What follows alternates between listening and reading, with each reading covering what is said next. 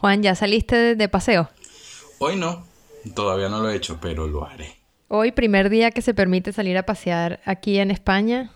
Em, no, no sé, yo siento un poco de miedo de salir. Le estaba leyendo un artículo eh, que hablaba de, supuesto, de un supuesto síndrome de la cabaña que le pasa a la gente que se siente bastante cómoda dentro de su casa y que ahora no quiere volver a la normalidad. O sea, que le pasa, ¿A ti te pasa que eso? le pasa a la gente que no quiere tener contacto con los demás, ¿no? Así como tú. Exacto. Pero no por una cuestión de falta de sociabilidad, sino por miedo a- al contagio con la enfermedad. Porque yo siento que a pesar de que los números están bajando progresivamente, hay menos contagios, hay menos muertos, lo cual es maravilloso, hay cada vez más curados, no sabemos nada de De, de la COVID-19, no sabemos nada, no sabemos si de verdad se cura, no sabemos si la gente que la pasó de verdad tiene inmunidad, no sabemos si vamos a tener una vacuna, no sabemos nada y, y, y de pana me da miedo. Y, yo, y yo creo que estás entrando en crisis muy grande y deberías ir al psicólogo. ¿Tú crees que, que- no creo que sea de Sí, psicólogo tampoco? no, totalmente. Yo creo que podemos conversarlo entre amigos y lo voy resolviendo. Ayúdame, chicos. La comunidad venezolana en Madrid se ha duplicado en los últimos tres años. de Venezuela hace siete meses, dejó todo. En Madrid se ha duplicado en los últimos tres años. Cada día son de más los venezolanos que están llegando. España La Invasión es un podcast donde los venezolanos pueden compartir sus historias, reírse de sus peripecias y divertirse. Con Juan Carlos Fernández y Verónica Figueroa. Bueno, vamos a estar hablando de eso, de salir a, de, a la gente que le toca salir a trabajar. ¿Te acuerdas que hablamos ya una vez con una repartidora que le toca salir a trabajar?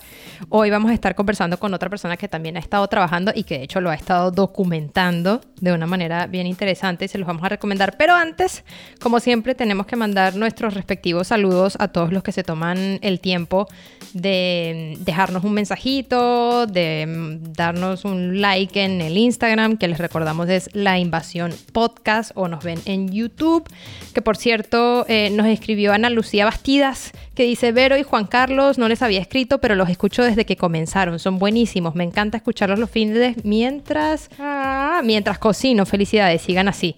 Ah, pues bueno. Ana Lucía, que además Ana Lucía está en las Islas Canarias. Es correcto. Ah, un saludo a Chía, de verdad, muchas gracias por escucharnos. Mira, es que eh, yo me he quedado sorprendido de poco a poco como nos han ido escuchando personas en todas partes. Y yo creo que esta semana nos sorprendió muchísimo que alguien nos, nos mandara, bueno, no nos mandó, sino que nos recomendó por Twitter, ¿no? Ay, sí, es verdad. Tenemos, tenemos un, un oyente asiduo en Twitter que además le estaba recomendando eso es a, no sé, a un amigo suyo, no sabemos a quién, pero los, lo chévere del mensaje de este pana que se llama Gilbert o Gilbert, no sé, pero yo le diría... O Gilbert, Es- exacto, como todo- como quieran decirlo. Pero bueno, yo le diría Gilbert, eh, él- en la recomendación dice que nos había escuchado un par de veces, que tal, que está enganchado con la invasión, pero luego si tú vas a su perfil como un stalker, que soy, como buena stalker, eh, así, al aire, nadie le estaba preguntando, así porque sí dijo, me quedan tres episodios de la invasión podcast y estoy in love. Estoy pensando en racionar mis escuchas, pero no, no lo voy a hacer, está demasiado bueno. Ah, Viste, la fama está llegando a nosotros. Mira, Gilbert, qué, qué, qué pana, qué simpático. Nos encanta que nos estés escuchando eh, y que lo estés disfrutando, porque para eso lo hacemos, para pasarlo bien. Lo pasamos bien Juan y yo mientras lo hacemos y para que lo pasen bien los que están escuchando también. En, en el YouTube también eh, nos deja mensajes Náyades que dice, me encantó. Aquí vale decir entrevistas que no fallan. Felicidades, eso por la entrevista con Anaísa, que tiene un libro que se llama Recetas que no fallan. Ah, verdad, es correcto, que es muy, muy buenísimo ese libro. Lo pueden buscar, yo lo tengo. Muy buenísimo. Hacemos las recetas, o sea, genial. Tenemos un nuevo mensajito en los comentarios estos que pueden dejar en la aplicación de podcast de Apple, eh, que es de Yoconda Cos. Eh, dice, súper recomendado, los felicito, los he oído casi todos y todos son buenísimos, sigan así. De princesa a camarera podría ser el mío, jajaja. Mira, Me, me, está gusta, gustando me que la gente quiere, quiere participar, ¿no? Porque también Wisipolo también nos escribió otra vez en el Instagram. Eh, me acuerdo que él eh, se llamaba Rolando Y también dice, bueno, mira, si ustedes quieren hablar conmigo, yo estoy dispuesto. O sea, que la gente como que sí está interesada en participar y eso me anima mucho. Tenemos que hacer un programa especial de oyentes. Y, y es cierto, la, la historia de Yocondo también es, es bastante interesante, que espero que algún día nos las pueda contar ella misma, pero, pero me gusta su nombre, muy original, de Princesa Camarera. Total. Y su nombre real también, ¿no? Yoconda. Que, que... ¿Es real? Sí, Wow, sí, sí. es como- Todo es real. Mira, también eh, pusimos otro de, nuestros venezolanos que se respeta en, en el Instagram La Invasión Podcast eh, y tocaba venezolano que se respeta, no se pela el Miss Venezuela, que bueno, ya no es lo que era, pero vimos mucho Miss Venezuela y nos respondían por ahí Jorge, Ana Estela, Lola Lolita Lola, bueno, todo el mundo mencionando a su Miss Venezuela favorita, entre las que más resaltaron Dayana Mendoza, Estefanía Fernández, eh, Bárbara Palacios, Maritza Sayalero, bueno, un montón. Irene Sáez también la nombraron por ahí. Y cómo dejan por fuera a mi gordita querida Alicia Machado. ¿Esa es tu favorita? Claro, ha sido la, la, digamos que ha sido la más mediática de todas las mises venezolanas. Sí, sí, es, es verdad. Por lo menos de... Se ha peleado con Donald Trump. Eh, no solo que ha sido mediática, sino que yo creo que además sigue siendo muy mediática, ¿no? Como que... Sí. Mira, pues eh, hablando sobre esto, sobre si, si nos da o no miedo salir, a ti obviamente no te da miedo. Y a nuestro invitado con el que vamos a hablar, yo creo que tampoco le da miedo, pero, pero bueno, se lo vamos a preguntar ahora mismo. Juan, vamos a hablar con eh, un muchacho muy talentoso venezolano que vive aquí en Madrid, que está trabajando en televisión aquí en Madrid, que no ha parado de trabajar en todo este tiempo, en toda la cuarentena. Y yo no sé si tú ya conocías a su personalidad de internet, que yo sí ya me la había encontrado varias veces por ahí, que es pop interactivo. ¿Tú habías escuchado alguna vez de este pana? La, cono- la conocí por ti, esa personalidad. Ajá. Lo empecé a stalkear. Se lo Ah. digo en su cara, no importa. Eh, lo empecé a stalkear y me pareció muy interesante, realmente. Entonces dije, ¿por qué no vamos a entrevistar a esta persona? Y más que viene George Harris y le hace publicidad, mucho menos. Es verdad, es verdad que tiene ahí en su perfil de Instagram, eh, para los que están escuchando, arroba pop interactivo. eh, y ahí tiene como que en los stories destacados los mensajes de, del George Harris diciendo que es lo máximo. Yo creo que, no sé cuá- cuánta plata le pagaste a, a- al George Harris para que hiciera eso. ¿Qué va? No le pagué nada. George es un amigo. Bueno, para comenzar, eh, primero gracias por invitarme. No, qué Pero principalmente gracias por lo de muchacho. Eso es lo que más me gusta después que tú pisas los 30, que te diga muchacho, ya eso es un súper halago. Mira, a mí se me viene esta semana, se me viene esta Lo vi, semana lo ese, vi, lo vi. ese paso, Lo ese vi, importante lo vi. Bueno, paso. ya a partir de entonces no será lo mismo. Ah, coño. Es verdad, lo certifico. Ay, bueno, mira, este pana que está con nosotros, este muchacho, se llama Ricardo Miranda y es periodista. Está trabajando acá en Madrid, Ricardo, en, en el canal 13, ¿no? Estoy en 13, sí, en 13 del grupo COPE. Exacto. ¿Y ese canal solo se ve en Madrid o se ve en toda España? No, el canal se ve en toda España. Ese canal, eh, fíjate las curiosidades, pertenece a la Conferencia Episcopal Española. Ah, vale, vale. Pero vale, no es un canal religioso, es un canal... eh, es, es- bueno, es COPE. De hecho, queda en el mismo edificio de, de COPE. O sea, sí, es el es, mismo que grupo. es como un grupo conservador. Bueno, invitam- invitamos a Sí. Ricardo Miranda este sábado por la tarde eh, con un traguito. Tenemos aquí nuestro, Ah, bueno. nuestro honor a, a aquel... El mío está eh, vacío. Ajá, ¿verdad? ¿y qué le vas a poner, Juan? Cocuy de cerezo traído de el estado Lara. Cocuy, ¿qué es eso? ¿De dónde? Cocuy de cerezo. ¿Cómo te lo trajiste eso? O sea, ¿quién te lo trajo? ¿En qué? Contrabando. Contrabando, ok.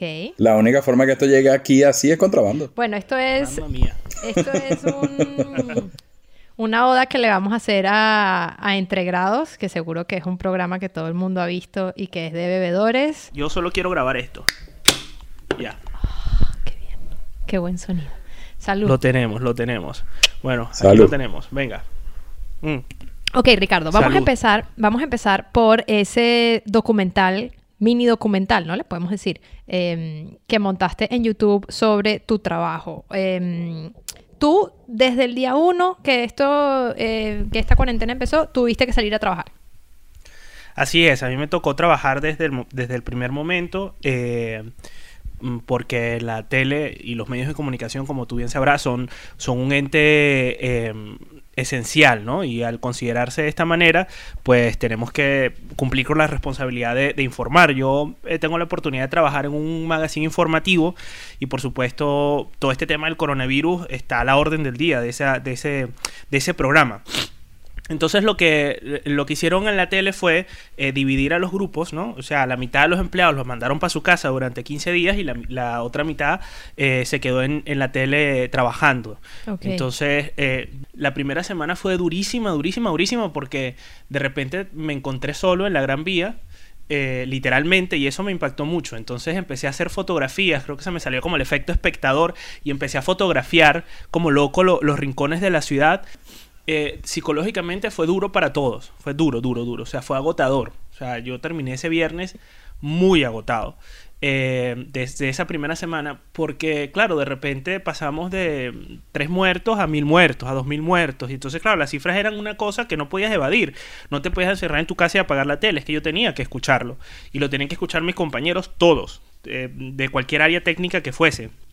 Entonces, eh, claro, eh, mm, el agotamiento también por el hecho de que te tenías que eh, unir o incorporar a ese protocolo nuevo de lávate las manos, no toques a nadie, no saludes a nadie, tienes culpa, no te abrazo. O sea, aquella, aquella cosa que, que creo que muchos de nosotros hemos pasado, pero bueno, al estar tan expuestos y con tanta incertidumbre, eh, pues obviamente te, te- te- como dicen aquí, te rayas más, o sea, te estás como más, más, más pendiente de eso y eso te genera mucha más, eh, macho- mucho más ago- agotamiento mental.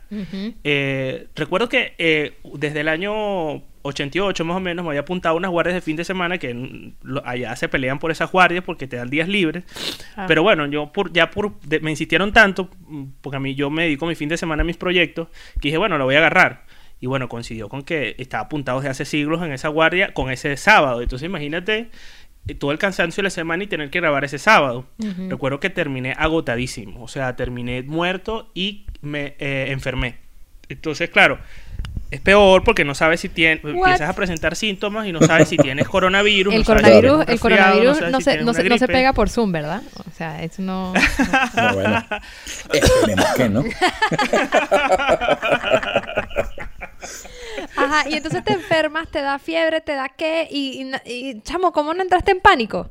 No, bueno, entré, o sea, estaba un poco preocupado porque Bárbara, con quien vivo, ella mm, entra dentro del colectivo este vulnerable porque sufre de, de una enfermedad autoinmune. Entonces, claro, eh, eso realmente era lo que me preocupaba, o sea, porque Madre mía. Bárbara se moja con una, con, con una lluviecita y terminó yo con ella eh, con- en urgencia con, un- con, asma, ¿sabes? Entonces, eh, en lo personal no tenía miedo ni nada por el estilo, tenía, tenía tanto cansancio que bueno, eh, al final no supe qué era, pero sí es verdad que presenté síntomas leves durante al menos dos semanas. O sea, yo creo que fue básicamente porque tuve mucho tiempo con mucha tos, porque me dio fiebre en varias oportunidades eh, y porque... mm, eh, y porque me cansaba mucho. Yo vivo en un piso 2, imagínate, no hay, no hay ascensor, o sea que tú te subes un piso 2 y sin- no pasa nada. Ah, Yo llegaba al como si hubiese subido el Empire State. Bienvenido al club del piso 2 sin ascensor. Porque tú lo subes como si nada, pero para Verónica es como si, de, como tú lo dices, El subes la Empire Torre State, Eiffel. ¿no? No, yo sufro, chamo. Eh, cuando traigo el mercado, ¿qué es eso? No, yo sufro. Y no ha llegado a los 30. Exacto. Bueno, después de los 30, imagínate. prepárate. Imagínate la, la otra semana, la- el próximo podcast. No, yo voy a estar destruida. Anciana, anciana, ya. Mira, y tengo una pregunta. ¿Te sentiste síntomas y entonces qué pasó? ¿Dejaste de ir a trabajar? Sí, eh, lo primero, o sea, a ver, yo quería ir, pero porque claro, como era tan leve, yo decía, bueno, a lo mejor esto es cansancio, es resfriado, qué sé yo. Eh, Pero bueno, me hicieron entrar en razón mis compañeros y me dijeron, ni de coña te parezcas aquí porque nosotros no queremos nada. ¿sí? Entonces, Claro. bueno, al final me tuvieron aislado en casa, teletrabajando, y eso sí, yo no paré, yo estuve trabajando desde casa. Eh, trabajo mucho porque soy muy proactivo, entonces como tengo equipos y sé grabar, editar y todo desde casa, bueno, al final es como si estuviese en la tele. Eh, y bueno, em, pasé mis dos semanas mm, enfermo, trabajando, pero eso sí, desde casa. Fue cuando me incorporé que empecé a grabar el, el, el, el documental.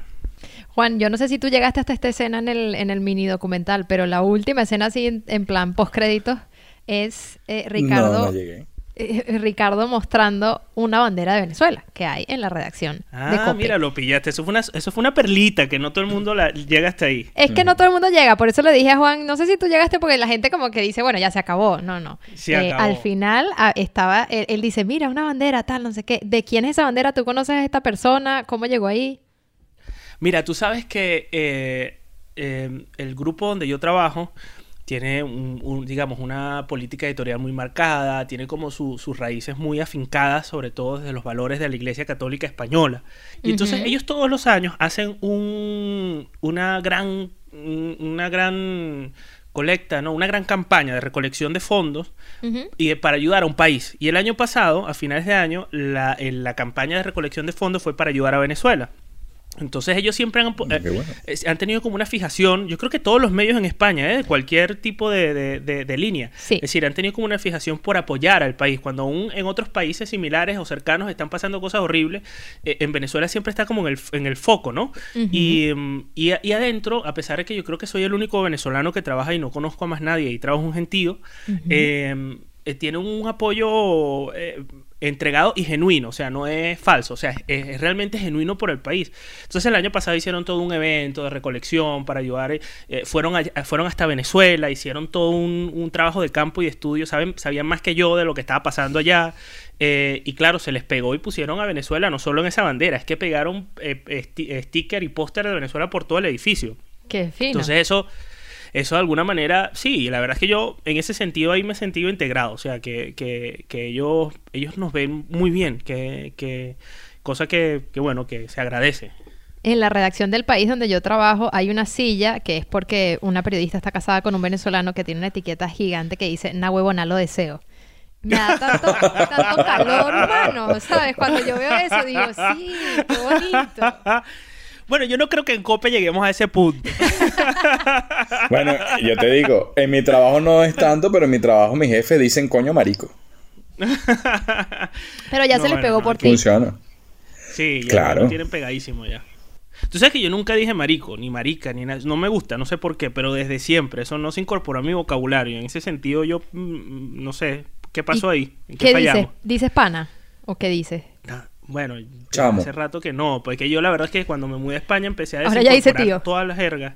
Sí, no, eso tampoco. Tampoco es que ni, ni tan calvo ni con dos pelucas. Tío tampoco. Pero sí es verdad que uso un lenguaje bastante genérico. Eh, sí me desincorporé muchísimo la jerga porque me daba pereza estar explicando a cada rato. ¿Sabes? Sí, eso sea, pasa. Imagínate tú como, como tú le explicas un español cachicamo diciéndolo morrocoy conchudo. O sea, que No, yo no. es súper complicado. Yo dije, mira, Sí, sí, yo sí. paso. Mira, cuéntanos cuál fue, o sea, cuál es tu conexión entonces con el George Harris que ya mencionábamos, o sea, antes de venirte tú aquí a España, ¿qué era lo que hacías exactamente? Mira, yo empecé como a los 14 años en la radio. En Ahora no. No te vayas tan lejos, chamo, era una pregunta rápida. Tú me Es una respuesta preguntaste. sencilla. Te puedo hacer resumen ejecutivo. Desde entonces trabajé hasta 2013 en Unión Radio. Nos va a sacar el currículo y que 2008, No, no sé. 2013, Unión Radio, 2013, Bueno, 2013. entonces, Unión Radio ha sido mi casa y por ahí vi desfilar a George en su, cuando estaba comenzando. En ese momento no lo conocía, era amigo de un amigo, eh, de Jonathan Reverón. Eh, cuando me mudé a España en 2013, eh, en YouTube me apareció uno de sus monólogos y claro, aquello me enganchó desde el principio. Él estaba empezando, tendría como 300, de 300 y 600 visitas. Pero me parecía tan horrible que montara el programa entero, que no tuviese grafismo, que, que, que- que saliera como una barra abajo en la- y que con Comic Sans, que aquello era tan feo que yo decidí escribirle a mi amigo y decirle, Jonathan, por favor, ¿me puedes dar el contacto de George? Yo le voy a regalar un paquete gráfico y le voy a dar unas asesorías, porque de verdad que ya yo no soporto esto. O sea, cada vez que sale esa letra amarilla feísima, abajo, que, ocupa toda la pantalla, o sea, yo, mi se me corta la nota, se me, o sea, sus chistes se convierten en pesadilla. Entonces, bueno, después de escuchar todo, esa, todo ese drama, me dio su contacto, yo le escribí y le dije, hola George, mira, te voy a regalar un paquete. El reacio me responde y me dice, ¿quién, quién, quién eres tú? ¿Qué te pasa? Yo digo, eh, mira, pásame la foto. Yo soy amigo Jonathan Pásame una foto tuya y yo te hago esto. Entonces, bueno, le hice un paquete gráfico porque yo en paralelo me gusta mucho el tema del diseño gráfico animado, eh, de grafismo y tal. Entonces le hice su paquete y él quedó enamorado de su, de su paquete y bueno, lo usó, fue como el paquete de la primera temporada. Cónchale, George claro, creció gratis. ¿Cómo no se va a enamorar? Uno y ese precio mejor. Exacto. Este, George creció muchísimo, muchísimo. O sea, a niveles eh, de ¿Qué una conocemos velocidad. ahora? Claro. Claro, lo que, eh, eh, o sea, George pasó, claro, siempre hemos mantenido contactos entonces, realmente ahí fue donde nos hicimos mm, amigos. Eh, y, y él venía para acá y, y nos veíamos y tal, pero hubo una de sus visitas que me hizo entender lo, lo, lo tanto que había crecido. Y es estando por la Gran Vía con él, de repente la gente empezaba como a pegarle gritos como loca y a tomarse fotos con él y era una celebridad. Entonces, claro, no había ni un minuto de respiro con George y yo, no, yo decía, pero claro, ¿qué, qué, qué pasó? ¿En qué momento sucedió todo esto? Porque nunca, yo nunca tenía un amigo famoso. Entonces, sí, y entonces, claro, eh, en- después de ahí, bueno, seguimos, eh, como te digo, su, su proyecto ya no solo creció en audiencia, sino también económicamente. Y a partir de ahí, y hasta ahora, te digo, hasta ahora ha sido muy fiel con- conmigo. Y ahora yo delego a mi hermano, que cuando eso estaba muy pequeñito, pero ya es un señor mayor que me, que me ayuda en todo ese tema de producción audiovisual. Pero todos sus shows, todos, o sea, la persona que llama primero es a mí. Ese es, ¿Eso quiere decir que ahora te paga? Sí, sí, sí, siempre. Desde, desde, o sea, el, el único show que no me pagó fue el primero. Ok. Yo creo que, y de hecho yo estaba dispuesto a no cobrarle después, pero bueno, como él insistía en honrarme y él había tenido tan, tan, tan, tan buen, tan No, buen crecimiento en tan poco tiempo, Claro. por ¿no? supuesto que eso, yo lo, Tú haces un yo lo acepté. Claro. Claro, lo que pasa es que yo soy muy regalado con mis amigos.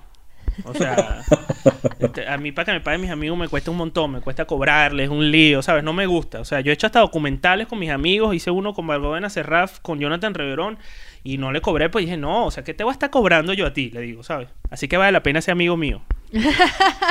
Pero ahora, ahora también está quedando tu, tu Instagram, que ahora está la parte de los cursos también, ¿no? Estás empezando ahora con tu curso de YouTube. Sí. ¿Cómo va todo este tema de los cursos? Yo en 2017, después de haber apoyado a varios amigos, entre ellos a George Harris, a- con sus canales de YouTube, eh, dije, bueno, creo que es el momento de hacerlo porque llegó un verano, yo soy autónomo, es un lío, porque cuando llega verano los autónomos se desaparecen, los clientes, quedas tú como que si estuvieses en el paro, pero sin paro, porque un autónomo no tiene derecho a paro, pero de nada, o sea, no tiene derecho a parar, de hecho. Exacto. Entonces, pero bueno, la cultura europea es, mira, yo me voy de vacaciones, no me importa nada, ni te voy a res- responder tus mensajes. Yo dije, mira, yo el primer año me amargué mucho, pero el segundo dije, mira, ¿sabes qué? Yo o me amargo o me empiezo a, a- a- a producir yo mis propias cosas y hacer lo que nunca me da tiempo de hacer, que es mi canal de YouTube. Y fue entonces cuando empecé con el canal de YouTube. Con la suerte de que a las dos o tres semanas de haber empezado, em, me vio un productor de una, un director de un programa de televisión de televisión española y mm, por YouTube y me, y me llamaron y, y claro, que yo fue muy violento, fue como, mira, necesitamos incorporar, que te incorpores ya. Ya. Y claro, o sea, ya es literalmente hoy. Y yo, pero no puedo, señor, yo estoy en Portugal. Yo, cuando yo llegue, yo me acerco. Y yo tampoco creía mucho, porque son llamadas como que, mira, de- te queremos que te incorpores ya para televisión española, suena estafa, ¿sabes? Suena ciberdelincuencia. Sí, total. Su- suele pasar, se da, se da. Claro, sobre todo porque tú dices, pero si Televisión Española es un canal del Estado, yo, no- yo no tengo papeles, yo no soy español, yo no he hecho ningún tipo ajá, de, de- claro. de- ¿Cómo es que se llama lo que hacen aquí? Este, op- Oposiciones. oposición. Sí, nada de eso. Entonces, pero bueno, al final yo me reuní con el tipo cuando vi que era todo serio y era verdad. O sea, ya la semana estábamos grabando y de ahí nació un proyecto y una amistad muy, muy, muy chévere con ese director que hoy en día es mi jefe porque después se fue para 13 y me llevó Ok. me sacó aquel programa y me dijo, no, vente para acá. Y, mm, y bueno, la verdad es que, que desde ese entonces, respondiendo a tu pregunta, porque todo esto tiene un porqué, no, empecé a diseñar un curso en paralelo, a escribirlo. Yo pensé que lo iba a sacar un mes, pero mentira. Eh, me tardé todo este tiempo y todavía estoy aprendiendo un montón, porque sacar un curso propio no es tan sencillo como parece. Tengo una duda. ¿Tú tienes Dígame. tu clase grabada y le mandas el video a la gente o haces como estamos haciendo ahora una especie de videollamada y la gente puede preguntarte cosas y tal? Yo pasé por todas las fases. Las primeras fases eran así. Ajá. Y era- pero es poco óptimo. Y es poco rentable, porque al final tienes que bloquear una hora que se traduce en, en partir tu fin de semana Claro. o tu semana y no es óptimo. Entonces a partir de ahí empecé a desarrollar una plataforma propia porque dije, bueno, también lo puedo montar en estas páginas como Udemy o qué sé yo, pero no, la verdad es que eso no funcionó, no, no, no lo tenía en la mira, pues yo soy muy, además como que yo también soy como muy ambicioso. Entonces, bueno, me monté mi propia página y eh, empecé como a, a subir los vídeos, a hacer toda la parte de lecciones y tal. Y básicamente lo que hace la gente es que la gente se suscribe eh, y empieza a recibir las lecciones de manera automatizada y todo va a tu ritmo. Es decir, tú te Exacto. apuntas, ves los vídeos grabados y va, y, y- y- y va al ritmo que tú quieras, porque esa es otra. Yo tampoco puedo esclavizar a la gente a un horario, y sobre todo aquí en España, que, que con- en comparación con Latinoamérica es un lío ponerse de acuerdo. Mira, nosotros acabamos de entrevistar a Anaísa López, que es una, una chef, una repostera eh, barquisimetana, que justamente acaba de llegar a los 100.000 suscriptores en YouTube. Y ella nos Qué guay. contaba que la plata que gana de YouTube y de Instagram es ínfima. Nos dijo que de Es eso nada. no se vive para nada. Entonces, te pregunto, además de promoción personal y de tus proyectos y de tu vida o de lo que tú hagas o de, de tus videoblogs o lo que sea, ¿para qué sirve YouTube? ¿Por qué armar un canal de YouTube? De hecho, yo se lo digo a los alumnos. Lo primero, si tú estás aquí porque piensas que te vas a hacer millonario, pues estás en el curso equivocado. O sea, este curso es para enseñarte a utilizar la plataforma para que le saques provecho y para que crezcas. ¿Qué pasa? Que tú en paralelo tienes que hacer un negocio, tienes que aprender de marketing digital, si quieres que tu negocio sea online, tienes que aprender de embudos de conversión, tienes que aprender de email marketing, tienes que aprender cómo se utilizan, por ejemplo, las plataformas de, de publicidad pagas como Facebook Ads, Instagram Ads, eh, Google AdWords, etcétera. Es decir, que al final te tienes que convertir en un hombre agencia. ¿Cómo englobar todo esto sin, sin estudiar marketing? Eso, eso lo, lo- lo enseñas tú también, supongo. O, o tienes pensado hacerlo, porque me has dejado ahorita así como que no sé nada. No, tengo, que, tengo pensado hacerlo. Por eso dije que me tardé tanto en, en montar ese curso y por eso no me peino. Entonces, yo... eh, excusas, eh, en, excusas. en este momento, en este momento, yo lo que le estoy enseñando a la gente a, a usar, a usar la herramienta, a, a desbordar sus pasiones y a esperar también un poco lo- lo- lo- las sorpresas insospechadas. Porque yo, de todas las personas, todas, no ha habido ni una que no ha tenido una sorpresa insospechada positiva. O sea, en mi caso fue la televisión, en el caso de George Mira cómo creció, en el caso de mi amiga Isa Salas, cómo se promovió su carrera profesional. O sea, es decir, eh, al final el hecho de que te puedas exponer y exponer lo que te gusta también te permiten que, que otros te vean y alcanzar otros objetivos. Lo que pasa es que hay que hacerlo suficientemente astuto como para no solo subir el vídeo y ya, sino trabajar en tu proyecto, trabajar en tu pasión. Yo, por ejemplo, los veo a ustedes con el tema del podcast y los veo que saben tanto, que están tan entregados, que no se quedan solo en grabar el podcast y ya, sino que, bueno, ahora lo subes a YouTube, ahora lo promocionas por las redes sociales. Y yo creo que cuando te hablaba del hombre orquesta agencia, se trata un poco de eso. Hay que tener ese, ese chip de, ah, bueno, ahora vamos a no solo quedarnos aquí, sino entender todo lo que está pasando y tratar de aprender y sobre todo hay que dormir muy bien. ¿Cómo que hay que dormir muy bien? Hay que dormir muy bien, porque de- yo entendí después de un proceso de crisis de insomnio que cuando tú duermes muy bien, primero aprendes más rápido, segundo eres más eficiente, eres más productivo, pero para eso tienes que ser un poco dictatorial con tu sueño. De hecho, yo creé lo que conozco, lo que se llama la dictadura del sueño, que es una serie de pasos para que puedas dormir bien. Ajá. ¿Y cuáles En- son los entre pasos, ellos, por, por ejemplo- Edúcanos. Por ejemplo, por ejemplo, beber cerveza sin alcohol. Está muy mal. Y te dirán, bueno, este, este loco es demasiado conservador y demasiado gallo, demasiado... No, no, no. O sea, la verdad, si tú quieres dormir, estás en esa búsqueda de la productividad, hay cosas que tienes que hacer y sacrificios que te tocará hacer. Por supuesto, no quiere decir que de vez en cuando te tomes un vinito ni una, ni, un- ni una cerveza. Pero, por ejemplo, lo primero, acostarte a la misma hora y levantarte a la misma hora. Básico y fundamental y que todos en este momento de pandemia lo estamos sufriendo y lo estamos haciendo mal, pero no se sientan culpables, es normal. Hay una crono disrupción muy heavy en este momento. La, la tercera, eh, es importante eh, desconectarse de los aparatos al menos una hora antes de dormir. Mira, Juan, tú creíste que íbamos a entrevistar a una persona normal y nos salió un gurú. Mira, tú Sí, que yo le- me- médico, eh, Sí, no, no. youtuber, O sea, eh, periodista, venezolano, no dice marico, o sea, muchas cosas. Pero, pero ¿qué dices? Si yo me despierto con tu voz. Eso lo tiene que saber el mundo. Yo no estoy aquí de casualidad. Yo escucho primero a Verónica que a Bárbara. Yo no sé cómo no me mandaba para el carajo. O sea, pues, hola, porque claro, yo digo, ok, Google, buenos días. Entonces ahorita se dispara porque ella es así, metida. Estás que puede Y ahí salgo yo y doy las noticias del Claro, país. claro. Y dice, muy buenos días. y claro, cuando vi que eras eh, eh, venezolana y además habías trabajado en Unión Radio, dije que, o sea, el orgullo a mil. Yo iba en un autobús, me acuerdo cuando vi eso. Gente, que estaba pasando por Atocha, me acuerdo y todo cuando di contigo. Me estolqueó, pero de verdad me estolqueó. Duro, duro. ¿Ves? Duro, duro. Yo soy, eh, como dice, corazón de izquierda, trabajo en un medio de derecha, entonces es rarísimo. ¿Sabes? ¿Cómo es esa vida ahí en ese medio de comunicación tan conservador si tienes un corazón de izquierda? No, vale. La gente que me escucha me va a odiar los venezolanos, me dirán, "Eh, este chavista. No, no confundan una cosa con otra. He de aclarar primero que yo entendí, estando dentro de ese medio, que lo que nosotros conocemos como izquierda, eh, mm, es decir, en Venezuela, aquí es, es la es, es la es, es la es la ultra izquierda. Exacto. Y lo que nosotros conocemos como ya yo me volví un lío. O sea, ¿qué, qué quiero No, decir? lo que yo? nosotros conocemos como derecha es para Sí. ellos una izquierda leve, una izquierda PSOE, Eso, una eso. izquierda Entonces- amable. Claro. Eso, entonces, eh, ps- eh, ideológicamente, pues los venezolanos, así no lo queramos aceptar, en su mayoría estamos parados en ese, en ese terreno, en, en ese terreno entre el PSOE, entre Ciudadanos. Porque, y por porque, supuesto, porque es que derecha, tipo Partido Popular, Pablo Casado, Mariano Rajoy, en Venezuela eso no existe. Pues por primero porque no hay realeza, porque la sociedad es distinta, o sea, es que no- no, Claro. existe. Que al final tienen, también están salpicados por la izquierda, porque es como ese bipartidismo que tiene, que comparte muchas cosas, ¿sabes? Y que bueno, yo extraño, quiero decirlo.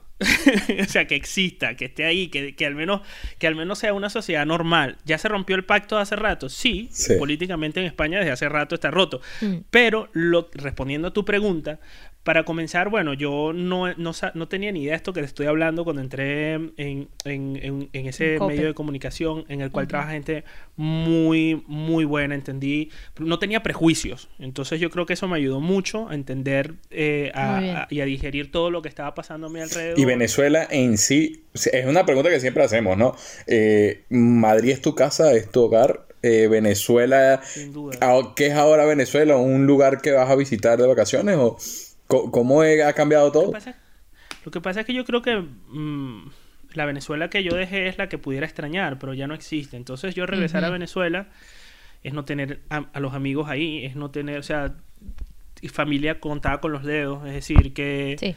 Que más bien me los quiero traer, es decir, el- es más la gente que el país, porque al final, por fortuna, España también lo tiene todo, o sea, España tiene playa, si quieres ir a una playa, España, sí es verdad que no tiene ese clima fantástico todo el año, pero bueno, también me gusta mucho tener frío, por ejemplo, ¿sabes? Esa variedad. Bueno, muy bien, Ricardo. Ha sido un placer tenerte en la invasión. Espero que lo hayas disfrutado. que Esto fue una invasión, ¿eh? Me hicieron preguntas y yo respondí cosas que no pensaba que iba a responder. Bueno, para eso son las entrevistas. De ¿no? ¿Tú eso se trata. Que- claro, o sea, toda entrevista te tiene que sorprender, tiene que haber una pregunta que no te esperabas, alguna cosa. Tenía que ser la periodista del país me lo. Para que tú Bueno, veas. Ricardo, Eso es un fichaje verdad. que hicimos. Exacto. Juan me contrató y aquí estoy yo, hiciste chico. bien, Juan. Ay, Dios. Bueno, Ricardo, de verdad que un placer. Muchísimas gracias. No, gracias a ustedes. La próxima vez me mandan un peine.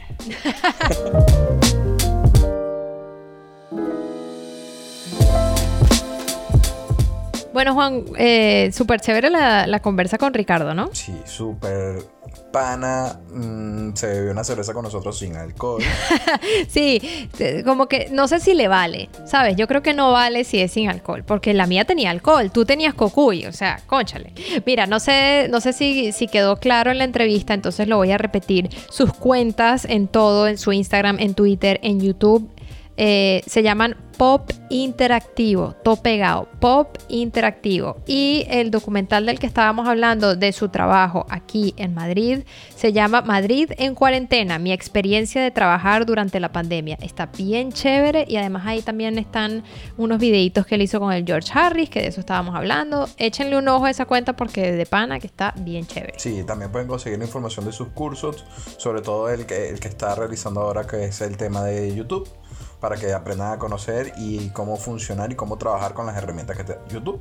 Eh, nosotros tenemos que agradecer a nuestro equipo de apoyo, eh, Tomaso Prenucci, Andrea Morales, Lisbeth González. Nelly Ragua y José Luis Dueñas. Este podcast se llama La Invasión. Yo soy Verónica Figueroa y Juan Carlos Fernández. y nos escuchamos la próxima semana. Adiós. Chao. Acaba de tener usted el inmenso placer de escuchar La Invasión, un podcast de Juan Carlos Fernández y Verónica Figueroa. Si no le ha gustado, vuelva a escucharlo hasta que le guste.